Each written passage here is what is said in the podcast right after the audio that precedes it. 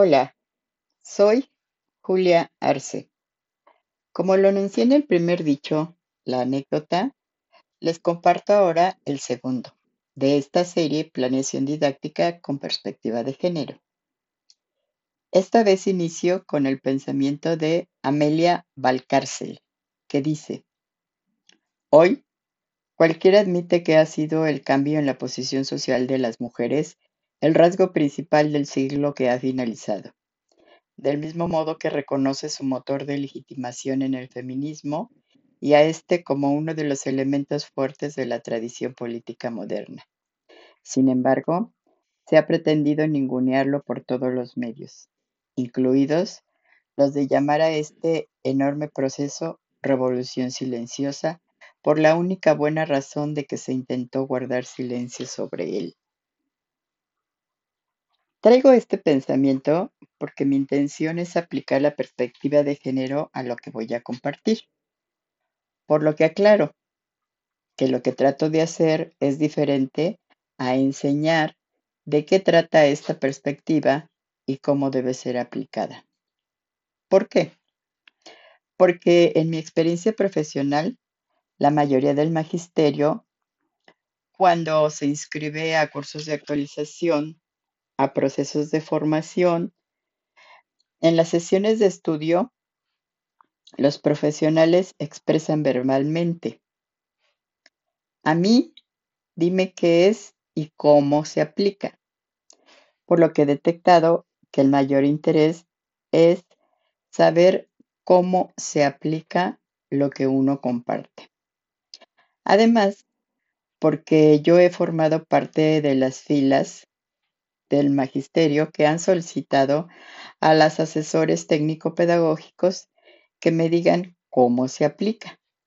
Y el 99% de las veces que he solicitado esto, me han dejado únicamente con el qué es lo que se debe hacer. El cómo ha quedado perdido en el espacio, en esos agujeros negros en los que hay mucho discurso y nada de recurso. Bueno, para iniciar la tarea se requiere ubicarnos en contexto, es decir, darnos cuenta del aquí y ahora. ¿Cómo ven ustedes el día de hoy? ¿Es diferente? ¿Creen que seguimos en estado de alerta o ya se relajaron porque creen que ya pasó la peligrosidad del virus? Yo pienso que esto no ha terminado y que tendré que pasar un buen tiempo para que volvamos a vivir y convivir un poco más tranquilos. Porque pues nadie trae un letrero luminoso en la frente que anuncie, yo ya tuve COVID. O que diga, yo tengo COVID, pero no lo quiero decir por temor a que me rechacen. O lo que en estos momentos más se comenta, yo ya me vacuné. Ninguno de nosotros anuncia su situación de salud y a algunos se les olvida que debemos estar en alerta, porque en nuestro interés por mostrar a otros que los extrañamos y queremos, se nos olvida que también podemos hacerle daño. Es decir, contagiarlos o contagiarnos. Por esto quiero comenzar por lo que yo he percibido, lo que yo he visto y lo que sigo viviendo en este julio de 2021. La avalancha de noticias, críticas al sistema educativo, anuncios, indicaciones, órdenes, cursos, talleres y desvaríos hizo que el 2020 se situara y situara al país en el ojo del huracán. Nos colocó enfrente y alrededor un virus que nos ha mantenido aislados por mucho tiempo. COVID-19, como se le ha llamado comúnmente, nos alejó de la escuela, de la docencia y de todo lo que esto conlleva. Nos alejó del espacio público escolar para aislarnos en lo privado de la casa. Nos alejó de lo social, de la comunidad educativa para confinarnos a lo personal y familiar en el espacio privado. Nos llevó a adquirir nuevos hábitos, tanto sociales como de higiene y cuidado personal. Toda la atención de las autoridades educativas se volcó primero a seguir las medidas de cuidado, el lavado de manos de manera intensa y constante, el distanciamiento social, el uso de cubrebocas, y estas medidas siguen actualmente.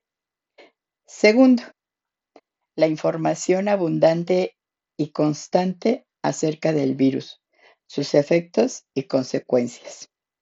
Esto llegó a tal grado que niñas y niños juntamente con jóvenes y adultos transitamos del susto al miedo, a la psicosis y a la negación.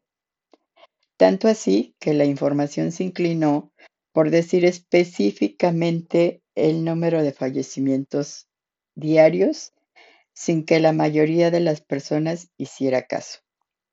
Hasta que nos tocó. Nos llegó de cerca por contagio o por la pérdida de alguien cercano. Y en tercer lugar, el encierro obligatorio nos llevó a una convivencia familiar, por llamarlo de alguna manera, forzada, con sus incontables consecuencias. Porque muchos de nosotros estábamos acostumbrados a estar una gran parte del día fuera de casa, en la escuela, en el trabajo o con los amigos. Esto trajo consecuencias, tanto para bien como para mal. Esta convivencia forzada nos sirvió para bien porque volvimos a reencontrarnos con nuestros familiares y convivir. Infortunadamente, para algunas fue para mal, porque se incrementó la violencia intrafamiliar. Y digo para algunas porque esta violencia se centró con mayor intención en las mujeres, tanto niñas como adultas. En algunos casos se hizo extensiva a los niños y a los jóvenes hombres. Algunos colegas percibieron esta violencia de manera directa al impartir sus clases en línea. El manazo, el regaño, la grosería estuvo presente. De más está decir que el confinamiento ha provocado problemas sociales de gran importancia. Por ejemplo, abusos sexuales en la familia por parte de parientes cercanos, con la consecuencia de embarazos en niñas, en púberes y en mujeres adultas. Esto significó para las mujeres que apoyamos a otras mujeres sentir la impotencia. Impotencia que nos condujo a una especie de paroxismo, porque respetar las medidas de seguridad implicó detener la ayuda. Significó también enfrentarse a la incredulidad, la negación y la burla de quienes no toman en serio este tipo de violencia, sobre todo cuando pasas a ser parte de ella porque chicas y chicos abrieron sus espacios privados para que la profesora o el profesor entrara en ellos, y viceversa. Profesoras y profesores hicieron lo propio. No cabe duda que en lo educativo se nos cerró una puerta, pero se abrieron un sinnúmero de ventanas. Abandonamos los salones de clases para abrir el espacio a lo virtual, a la información instantánea, a las noticias falsas, a los comunicados breves y a veces sin sentido.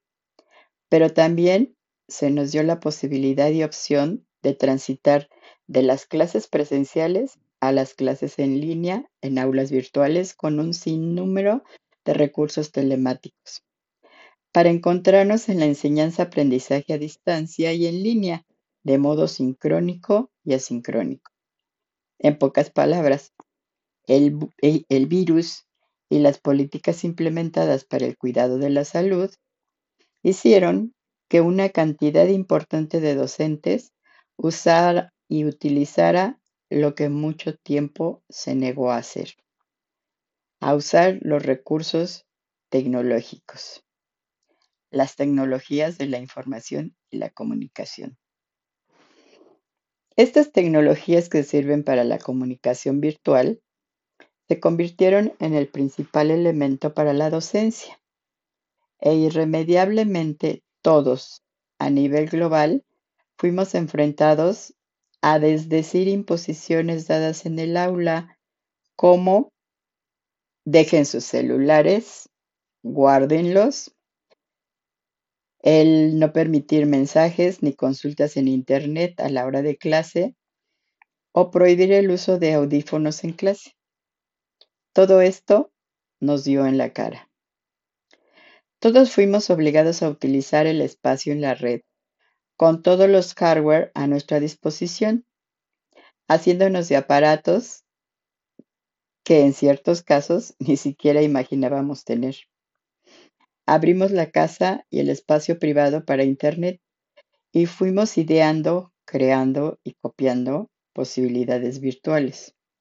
Algunos iniciaron el conocimiento del e-learning y el b-learning. Otros descubrieron estrategias pedagógicas como la gamificación y el machine learning.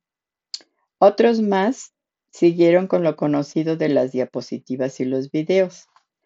Para algunos se convirtió en lo que llaman educación a distancia.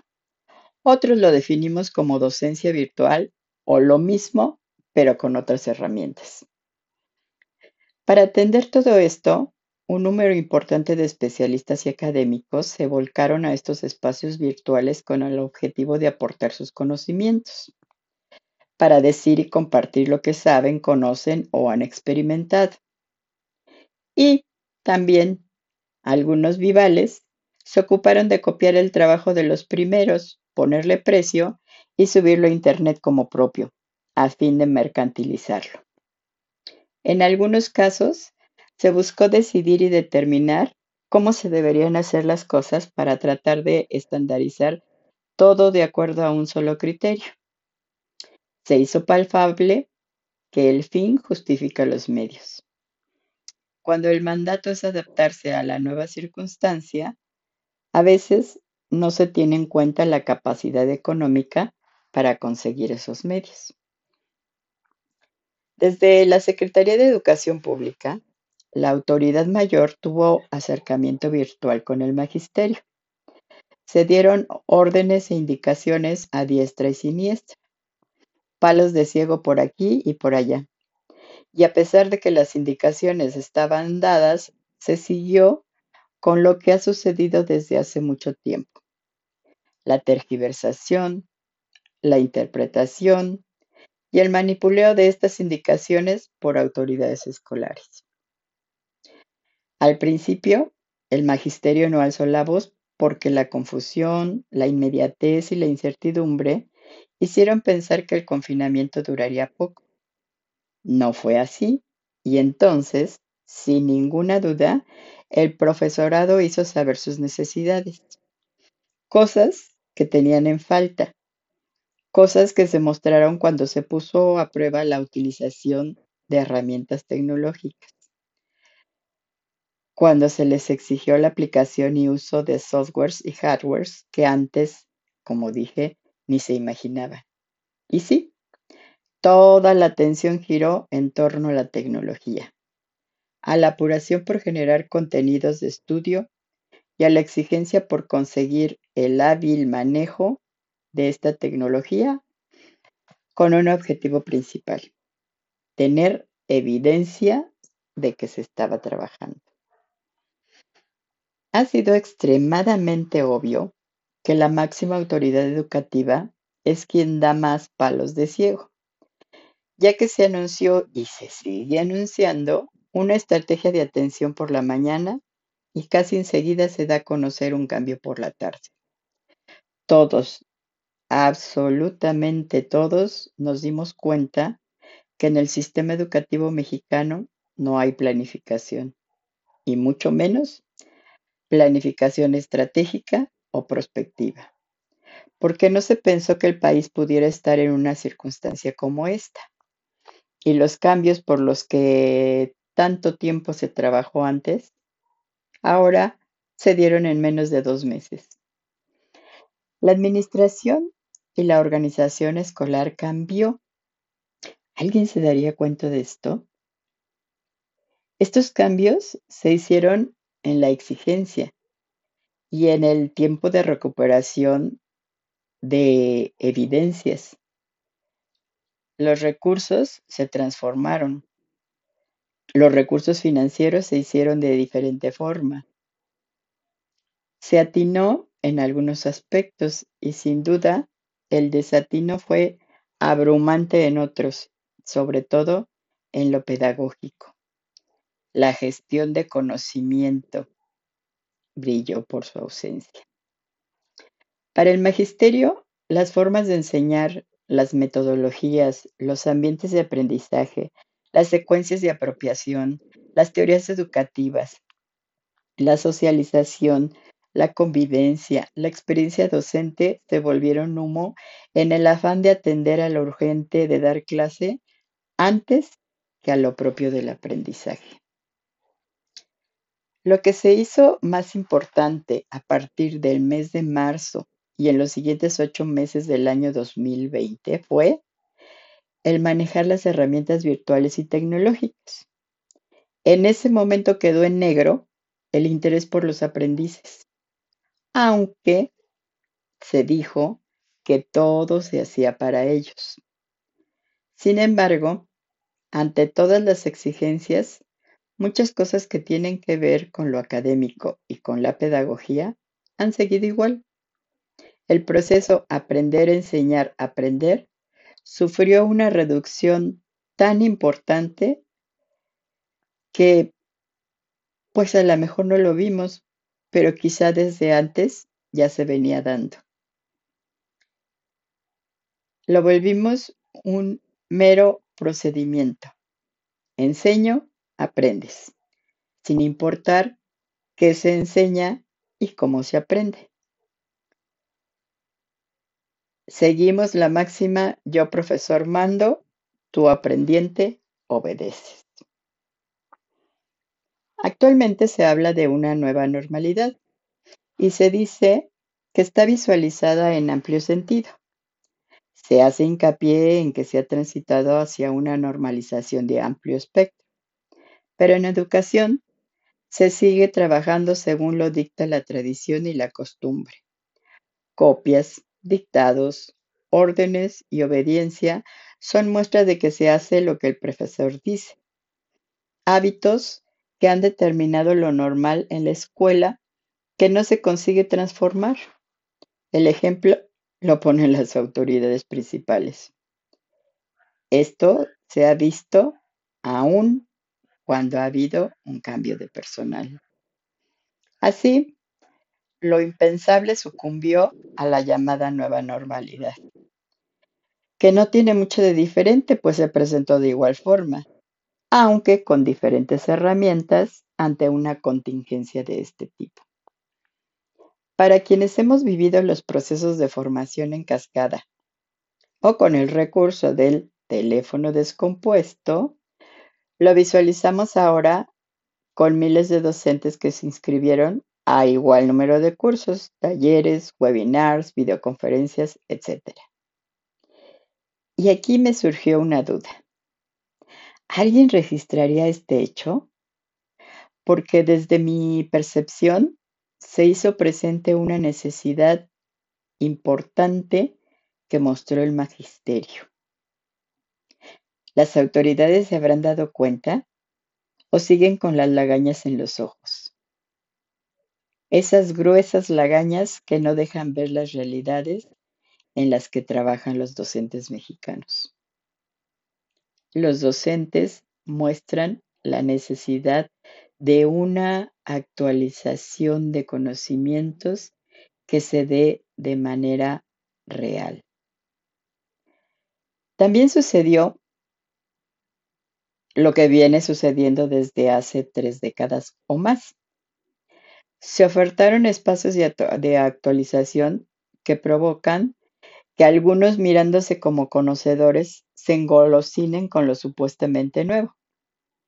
Lo que se ha visto es que existen docentes que en el afán de verse cumplidores se abocaron a usar todas las aplicaciones que propician, supuestamente, la comunicación sincrónica en línea.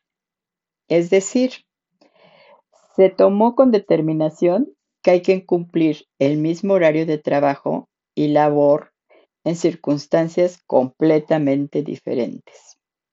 La economía, el descanso y lo humano no importó. La prioridad la tuvo atender estando frente a una pantalla. Llenar las horas lectivas al mismo tiempo que los aprendientes. Usar Meet, Zoom, Messenger, WhatsApp y más como espacios virtuales proponentes de estudio. Estos espacios virtuales se crearon espacios de estudio, sin entender que son herramientas telemáticas. Sí, así con mayúsculas, herramientas que se transformaron tristemente en el fin, dejando de ser el medio. Con todo esto, un importante número de docentes aprovecharon las posibilidades que dan las redes sociales como Facebook, WhatsApp, Twitter, Instagram y Reddit, que resultaron golosinas que después empalagaron, porque no se dio tregua. Se pensó en cumplir, cumplir y cumplir. No se permitió el espacio para el trabajo pedagógico o el didáctico. Infortunadamente, Aún con todas estas herramientas, son pocos, muy pocos los que pusieron atención a dos aspectos, lo didáctico y lo pedagógico.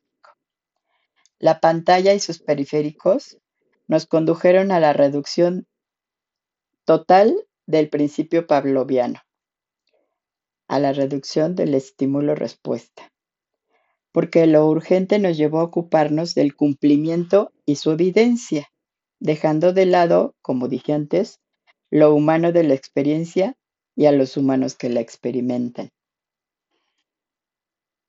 De los pocos que se ocuparon de poner atención a lo pedagógico, se pudo ver el rescate de lo programático. Menos de esos pocos atendieron a lo didáctico al buscar una manera de enseñar en línea, no así la de aprender a distancia.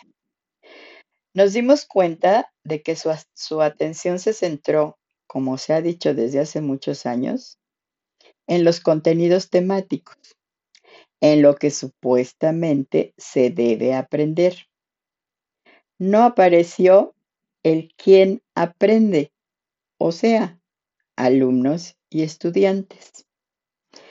El acudir a los currícula brilló por su ausencia y en general los docentes se ocuparon de cuidar el aspecto visual del aula virtual, hacer presentaciones floridas para llamar la atención del alumnado y tener evidencias fotográficas que se convirtieron en el primordial objetivo, o mejor dicho, en uno de los principales aspectos para demostrar que se está trabajando, debido también a que la evidencia de cumplimiento fue el requerimiento inexcusable de directivos, como si una fotografía pudiese dar cuenta del nuevo conocimiento que construye el que aprende.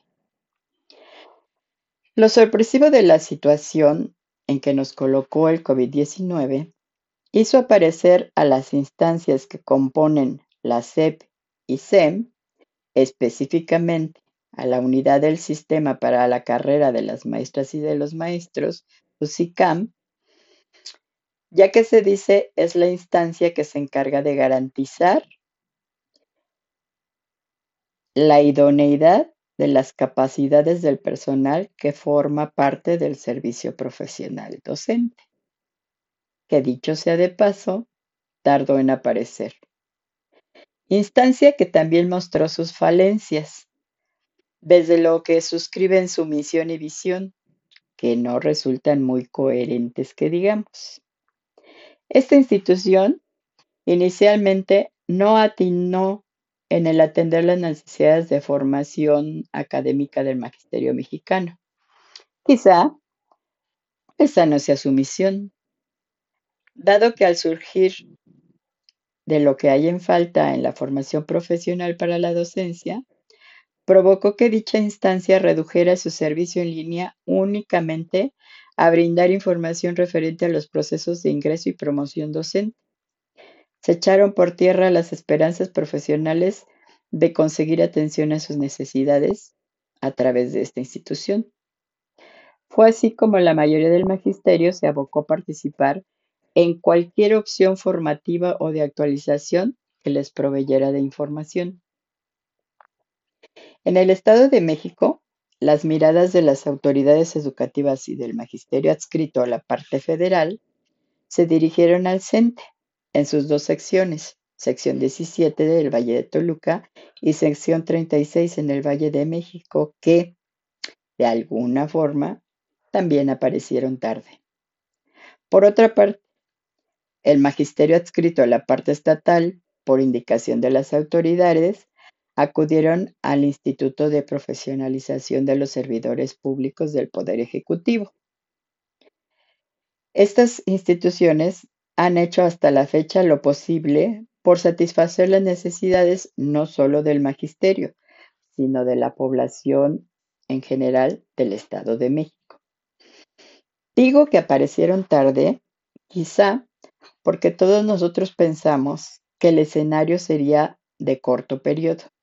Nadie esperaba que la situación de salud provocara una extremadamente larga duración del confinamiento y que esta duración fuese para evitar el contagio por COVID-19. Después de declarar la pandemia a nivel mundial, tampoco se esperaban los efectos y consecuencias de esta, aunque la Organización Mundial de la Salud en sus partes informativos lo anunció constantemente desde el inicio, al decir que estaba profundamente preocupada por los alarmantes niveles de propagación de la enfermedad y por su gravedad, y por los niveles también alarmantes de inacción. La OMS determinó en su evaluación que la COVID-19 puede caracterizarse como una pandemia.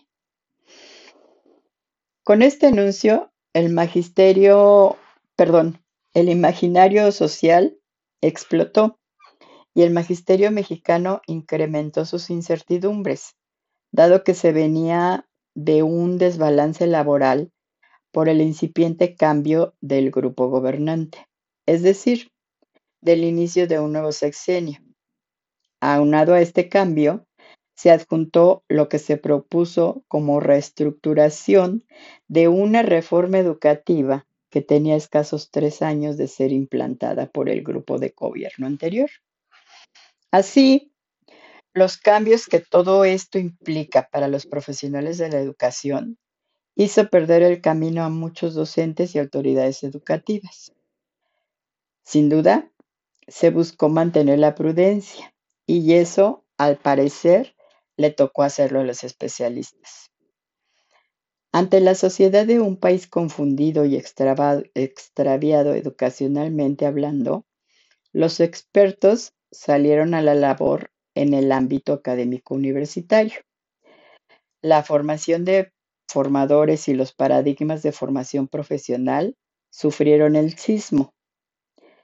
La teoría pedagógica y algunos de sus autores de gran reconocimiento y prestigio se pusieron en tela de juicio. Y de nuevo apareció la ley del péndulo. Mitos, fantasías y realidades educativas quedaron al descubierto. Una de estas realidades que llegó a ser satanizada y mitificada fue la televisión. La utilización de esta como principal herramienta educativa hacía mucho tiempo que fue descalificada y minimizada. Lo que durante mucho tiempo se consideró nocivo de la nana eléctrica de los niños, como alguien la llamó en algún momento, tuvo que reivindicarse para el ámbito educativo, porque En todo ese tiempo fue la productora o la reproductora de alienación y adoctrinamiento que pondera un sistema represor. Y, a fin de cuentas, ha sido y está siendo la principal herramienta tecnológica y pedagógica que ha salvado la situación.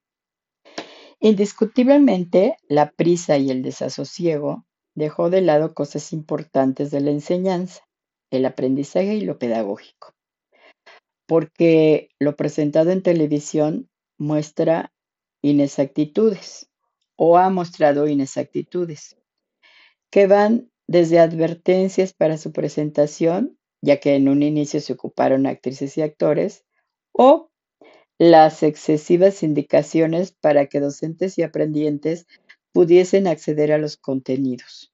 Además, el volcado electrónico de planes y programas para darlo a conocer en línea muestra el atiborramiento que actualmente sufren tanto docentes como estudiantes en el salón de clases.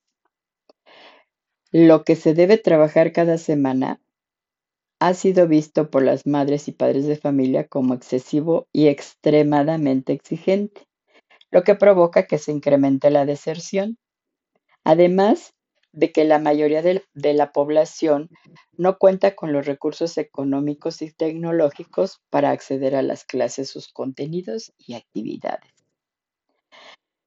La currícula apareció mucho tiempo después en el portal de la Secretaría de Educación Básica.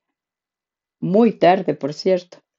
Y aunque actualmente se muestra con muchas ventajas, dado que es interactiva y de fácil manejo para la consulta docente o pública, la poca o nula habilidad para el manejo de esta dificulta en cierto sentido la gestión de aprendizaje por medio de la planificación didáctica, porque, a decir de los docentes, es demasiado, ya que estaban acostumbrados a manejar los mismos contenidos desde hace mucho tiempo y de la misma manera, con tareas para hacer en casa que hoy día no funcionan de la misma forma.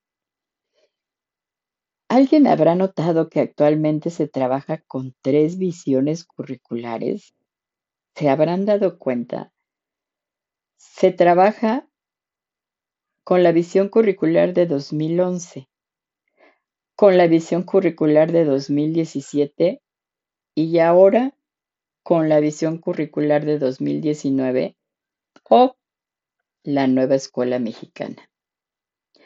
Cambios de fondo parece no haber. Cambios en la exigencia para cumplir hay demasiados. Y hay que mirar muy bien, porque en las estrategias propuestas para impartir educación en línea o distancia implantadas por la SED, quedó más que claro y demostrado lo que dice un viejo refrán. A explicación no pedida, culpa aceptada. Esta Secretaría, como promotor educativo del gobierno federal, perdió de vista las situaciones y circunstancias de la población escolar en general. Su atención se centró en lo que se considera estándar por ser, al parecer, lo único conocido. Se pensó en una sociedad que en su generalidad cuenta con los recursos exigibles y parece que se dejó y se sigue dejando en la sombra o en la oscuridad del hoyo negro a los grupos de aprendientes marginados que pertenecen a grupos sociales de escasos o nulos recursos y que se consideran fuera del contexto atender. Las estrategias de atención educativa se convirtieron para una gran mayoría de la población en situaciones sacadas de la manga con una visión educativa retrógrada y falta de fundamento pedagógico. Las críticas, los señalamientos y las quejas hicieron su aparición, lo que degradó el sentido de lo que se debe hacer cuando se enseña a aprender en casa. Frase que se ha quedado solo en un eslogan, Para los docentes que atienden a grupos hasta de 45 alumnos en zonas marginadas, quienes no tienen las herramientas para acceder a la información, y hablo de teléfonos móviles o celulares, en consecuencia, que no cuentan con dinero para comprar tiempo aire, computadoras, cámaras, micrófonos y ni qué decir de internet.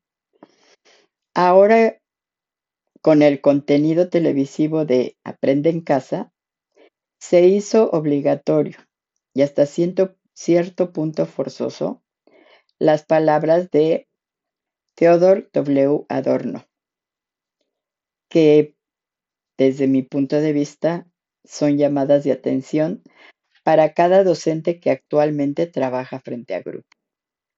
Y abro cita.